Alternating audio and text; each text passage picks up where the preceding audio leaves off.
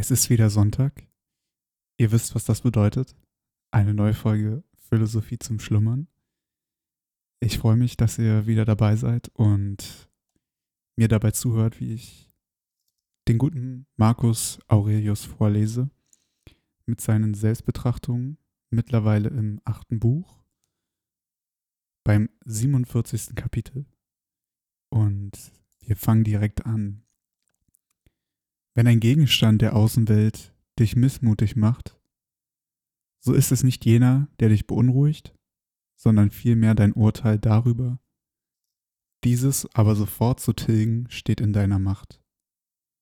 Hat aber die Missstimmung in deinem Seelenzustand ihren Grund? Wer hindert dich, deine Ansichten zu berichtigen? Desgleichen, wenn du darüber missmutig bist, dass du dich nicht in einem Tätigkeitskreise befindest, der dir als vernünftig erscheint. Warum nicht lieber tätig als missgestimmt sein? Aber ein Hindernis, stärker als ich, stellt sich in den Weg. So sei dennoch nicht missmutig. Der Grund deiner Untätigkeit liegt ja dann nicht in dir. Aber das Leben hat keinen Wert mehr für mich, wenn das nicht ausgeführt wird. Nun so scheide aus dem Leben, so ruhig, als wenn du es vollbracht hättest. Doch vergiss nicht, deinen Widersachern zu verzeihen. Denke daran, dass deine herrschende Vernunft, wenn sie in sich selbst gesammelt, sich selbst genügt und nichts tut, was sie nicht will, unüberwindlich wird, auch wenn sie einmal ohne genügenden Grund Widerstand leistet. Wie viel mehr also dann, wenn sie mit Grund und mit Bedacht über etwas urteilt Deshalb ist die denkende Seele von Leidenschaft frei, gleichsam eine Festung. Denn der Mensch hat keine stärkere Schutzwehr, wohin er seine Zuflucht nehmen könnte, um fortan unbezwinglich zu sein.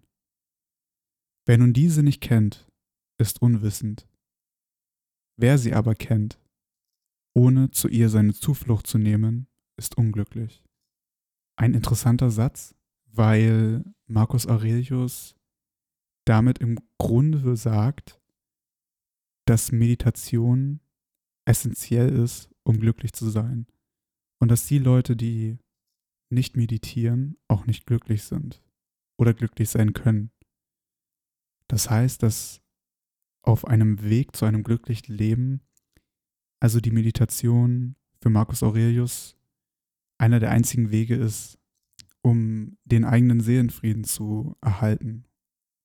Und ich glaube, er spielt auch darauf an, dass in bestimmten Situationen, beispielsweise wenn man im Gefängnis ist, wenn wir jetzt mal ein untypisches Beispiel nehmen, dass selbst im Gefängnis, egal wie deine Umstände sind, dir niemand die Freiheit nehmen kann, das zu denken, was du selber denken willst und dass du eben Zuflucht in dir selber finden kannst und dass es viele Leute gab, die eben genau das genutzt haben, um in so aussichtslosen Situationen, wie beispielsweise, wenn du ohne Grund im Gefängnis bist, da durchkommst, indem du dir dein eigenes Schloss im Gedanken baust.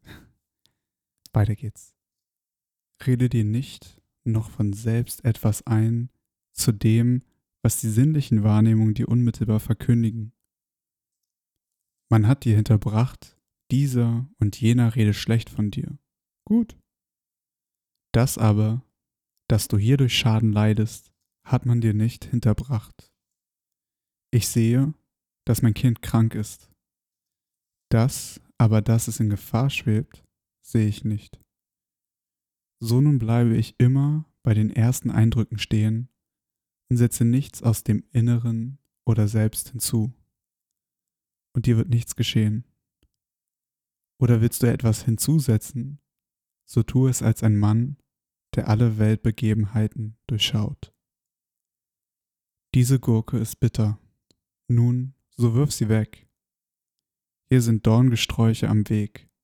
Weiche ihnen aus. Das ist alles. Frage nicht noch, wozu gibt es denn solche Dinge in der Welt? sonst würde dich ein Naturkundiger auslachen, gleich wie der Tischler und der Schuster dich auslachen würden, wenn du es ihnen zum Vorwurf machen wolltest, dass du in ihren Werkstätten Hobelspäne und Lederabfälle wahrnimmst. Und doch haben diese Leute noch einen Ort, wo sie dergleichen hinwerfen können. Die Allnatur aber hat außerhalb ihres eigenen Kreises nichts. Das ist gerade das Bewundernswerte in ihrer Kunstfertigkeit, dass sie in ihrer Selbstbegrenzung alles, was in ihr zu verderben, zu veralten und unbrauchbar zu werden droht, in ihr eigenes Wesen umwandelt und eben daraus wieder neue, andere Gegenstände bildet. Sie bedarf zum Ende ebenso wenig eines außer ihr befindlichen Stoffes, als sie eine Stätte nötig hat, um das Morsche dorthin zu werfen. Sie hat vielmehr an ihrem eigenen Raum, ihrem eigenen Stoff und an ihrer eigenen Kunstfertigkeit genug. Sei in deinem Tun nicht nachlässig, in deinen Reden nicht verworren, in deinen Vorstellungen nicht zerstreut. Lass deine Seele niemals sich verengen oder leidenschaftlich aufwallen oder in deinem Leben dich von Geschäften völlig mit Beschlag belegen. Mögen sie dich ermorden, zerfleischen, mit ihren Flüchten verfolgen. Was tut denn das? Kann doch deine denkende Seele, dessen ungeachtet rein, verständig besonnen, gerecht bleiben. Eine klare und süße Quelle hört ja nicht auf, ihren Labertrunk hervorzusprudeln sollte gleich jemand hinzutreten und sie verlästern. Und auch wenn er Schmutz hineinwerfen sollte, so wird diesen doch alsbald zerteilen oder wegspülen, ohne dadurch im mindesten getrübt zu werden. Wie kannst du dir nun solch nie versiegende Quelle und nicht etwa bloß eine Zisterne zu eigen machen, wenn du dir selbst stündlich eine freie Gesinnung, verbunden mit Wohlwollen, Einfalt, Bescheidenheit anzueignen strebst. Wer nicht weiß, was die Welt ist, der weiß auch nicht, wo er lebt. Wer aber den Zweck seines Daseins nicht kennt, der weiß weder, was er selbst noch was die Welt ist. Wem aber diese Kenntnis fehlt, der kann auch seine eigenen Bestimmungen nicht angeben. In welchem Lichte erscheint dir nun ein Mensch, der die Lästerung derer fürchtet, oder um den lauten Beifall derer buhlt, die nicht wissen, wo oder wer sie selbst sind. Wünschst du dir, wohl von einem Menschen gelobt zu werden, der in einer Stunde dreimal sich selbst verflucht? Oder wolltest du wohl dem gefallen, der sich selbst nicht gefällt? Oder gefällt sich selbst, der beinahe alle seine Handlungen bereut? Nicht bloß dein Odem soll mit der dich umgebenden Luft, sondern auch dein Sinn soll mit dem Vernunftwesen in Übereinstimmung sein, das alles umgibt. Denn die Vernunftkraft ist ebenso über das All ausgegossen und durchdringt ebenso jeden, der sie an sich ziehen will, wie die Luft den der Atem holt. Die Boshaft schadet weder der Welt im Allgemeinen noch dem Nebenmenschen insbesondere. Sie ist nur dem schädlich, der es ganz in seiner Gewalt hat, sich, sobald er nur will, von ihr loszureißen. Für meine Willensfreiheit ist die Willensfreiheit meines Nebenmenschen ebenso gleichgültig wie sein ganzes geistiges und leibliches Wesen. Denn sind wir auch in ganz besonderem Sinne füreinander geboren, so haben doch die in uns herrschenden Kräfte je ihr eigenes Gebiet sonst müsste ja das Laster meines Nebenmenschens mein eigenes Laster sein, was jedoch die Gottheit nicht gewollt hat, damit nicht von der Willkür eines anderen mir ein Unglück zugefügt werden könnte. Die Sonnenstrahlen scheinen von der Sonne herabzufließen, und wiewohl sie sich überall hin ergießen, werden sie doch nicht ausgegossen. Diese Ergießung ist nämlich nur eine Ausdehnung derselben führen doch auch ihre leuchtenden Strahlen von dem Worte ausgedehnt werden, ihre Namen. Die Natur eines Strahls wird aber daraus ersichtlich, wenn man das Sonnenlicht, so wie es durch eine enge Öffnung in ein verdunkeltes Gemach hereinschlüpft, beobachtet. Es breitet sich nämlich in gerader Richtung aus. Und wenn es auf einen dichten, für die Luft undurchdringlichen Körper stößt, bricht es sich gleichsam. Hier bleibt es dann stehen, ohne herabzugleiten oder zu fallen. So muss auch gleichsam unser Geist ausstrahlen und sich ergießen, keineswegs aber sich ausgießen, vielmehr nur sich ausdehnen und gegen die ihm begegnenden Hindernisse keinen gewaltsamen und stürmischen Anlauf nehmen oder herabsinken, vielmehr stehen bleiben und den Gegenstand beleuchten, der sein Licht zulässt. Alles aber, was die Strahlen nicht durchlässt, beraubt sich selbst des Lichtes und bleibt in Finsternis. Wer sich vor dem Tode fürchtet, fürchtet sich entweder vor dem Aufhören jeglicher Empfindung oder vor einem Wechsel des Empfindens. Wenn man nun gar nicht mehr fühlt, so wird man auch kein Übel mehr fühlen. Erhalten wir aber eine andere Art des Fühlens, so werden wir auch zu anderen Wesen und hören mithin nicht auf zu leben. Die Menschen sind füreinander da, also belehre oder dulde sie. Anders ist der Flug des Geschosses, anders der Flug, den der Geist nimmt. Denn der Geist bewegt sich, mag er nun eine Sache ausweichen oder sich bei ihrer Betrachtung aufhalten. Darum doch in gerader Richtung auf sein Ziel zu. Fußnote Ein Pfeil kann durch Hindernisse aufgehalten werden, nicht der Geist. Suche in das Innere jedes Menschen einzudringen, aber gestatt auch jedem in deine Seele einzudringen. Wer Unrecht handelt, ist gottlos. Denn die Allnatur hat die vernünftigen Wesen füreinander geschaffen, um einander nach Bedürfnis zu nützen, keineswegs aber zu schaden. Wer also ihren Willen übertritt, der frevelt offenbar gegen die ewige Gottheit. Und wer lügt, frevelt gegen dieselbe Gottheit. Denn die Allnatur ist das Reich der Seienden. Das Seiende aber steht mit allem Vorhandenen in engster Verbindung. Ferner wird jene auch die Wahrheit selbst genannt und ist tatsächlich das Urquell alles Wahren. Wer also vorsätzlich lügt, handelt gottlos, insofern er auf betrügerische Weise Unrecht handelt. Wer es aber unvorsätzlich tut, gleichfalls insofern er mit der Allnatur nicht im Einklang steht und durch seinen Streit mit der Weltnatur ihre Ordnung stört. Doch auch, wider sich selbst streitet ein solcher, indem er sich zum Wahrheitswidrigen hinreißen lässt. Denn er hatte bei seiner Bildung von der Natur Abneigung dagegen erhalten, durch deren Vernachlässigung er nun mehr außerstande ist, das Falsche von dem Wahren zu unterscheiden.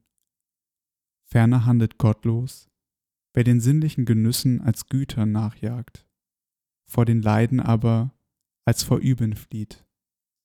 Denn notwendig kommt ein solcher oft in die Lage, sich über die allwaltende Natur zu beschweren, als teile sie den Lasterhaften und den Rechtschaffenden ihr Los, nicht nach Verdienst zu. Denn wie oft leben die Lasterhaften in Sinnesfreuden und verschaffen sich die Möglichkeit dazu, während die Rechtschaffenen dem Leid und dem Anheimfallen, was Leiden schafft. Zudem kann, wer sich vor Leiden fürchtet, auch nicht ohne Furcht in die Zukunft blicken, was schon gottlos ist. Und wer Sinnesfreuden nachjagt, wird sich vom Unrechttun nicht fernhalten. Das ist vollends offenbare Gottlosigkeit, wogegen sich aber die gleichsame Natur gleichgültig verhält. Sie würde aber nicht beides hervorbringen, wenn sie sich nicht gegen beides nach einerlei Regel verhielte.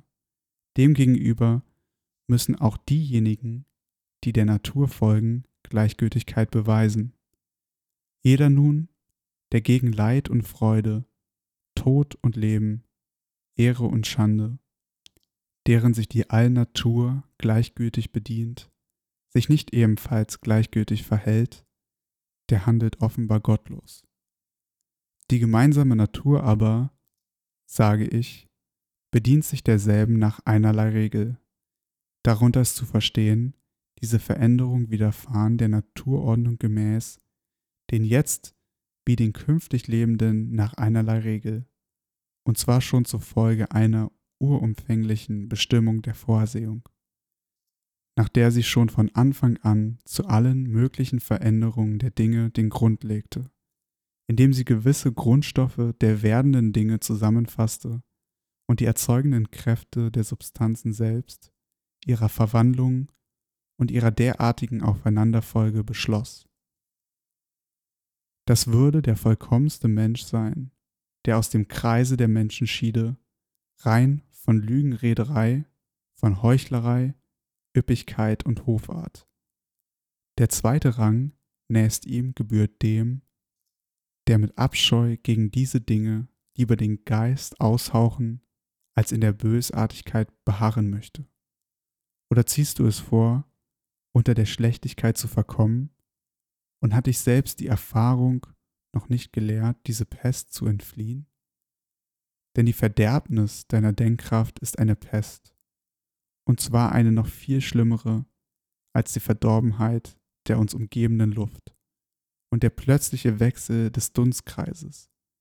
Denn letzterer ist nur eine Pest für tierische Wesen, insofern sie Tiere sind, jene aber für Menschen, insofern sie Menschen sind. Verachte den Tod nicht, vielmehr sieh in ihm mit Ergebung entgegen, als einem Gliede in der Kette der Veränderung, die dem Willen der Natur gemäß sind. Denn Jungsein und Altern, Heranwachsen und mannbar werden, Zähne, Bart und graue Haare bekommen, Zeugen, schwanger werden und gebären und die anderen Tätigkeiten der Natur, wie sie die verschiedenen Zeiten des Lebens mit sich bringen, sind ja dem Aufgelöstwerden gleichartig. Daher ist es die Sache eines denkenden Menschen, sich gegen den Tod weder hartnäckig noch abstoßend und übermütig zu zeigen, sondern ihm als einer der Naturwirkungen entgegenzusehen. Wie du des Augenblicks harrst, wo das Kindlein aus dem Schoße deiner Gattin hervorgehen soll, ebenso sollst du die Stunde erwarten, da deine Seele aus dieser ihrer Hülle entweichen wird. Willst du aber ein allbekanntes, herzstärkendes Mittel anwenden, so wird der Hinblick auf die Gegenstände, von denen du dich trennen sollst, und auf die Menschen, durch deren Sitten deine Seele nicht mehr verdorben werden wird, dich mit dem Tode vollkommen aussöhnen. Denn du sollst zwar an den Bösen möglichst wenig Anstoß nehmen, vielmehr für sie sorgen und sie mit Sanftmut ertragen. Indessen darfst du doch daran denken, dass es nicht eine Trennung von gleichgesinnten Menschen gilt. Dies allein nämlich, wenn irgendetwas könnte uns anziehen und im Leben festhalten, wenn es uns vergönnt wäre, mit Menschen zusammenzuleben, die sich dieselben Grundsätze angeeignet haben. Nun aber siehst du ja mit eigenen Augen, wie viel Verdruss aus dem Menschen Uneinigkeit entspringt, so dass du wohl ausrufen möchtest, komm doch schneller heran, lieber Tod, damit ich nicht etwa noch meiner selbst vergesse. Wer sündigt, versündigt sich an sich selbst. Begangenes Unrecht fällt auf den Urheber zurück indem er sich selbst verschlechtert. Und mit diesem Satz beende ich diese, ja, ich würde sagen, komplexere Folge, die ein bisschen schwerfällig über meine Lippen kam, hatte ich zumindest das Gefühl. Der letzte Satz hatte es aber nochmal in sich. Denn es geht im Grunde um Karma, würde ich sagen. Ne? Wer sündigt, versündigt sich an sich selbst. Das heißt, Unrecht fällt auf den Urheber zurück, der es begeht. Und ich glaube, das kann man schon ganz gut mit Karma zusammenfassen, oder? In diesem Sinne hoffe ich, dass ihr durchgehalten habt und eingeschlafen seid und wünsche euch einen schönen Sonntag oder wann auch immer ihr das hört.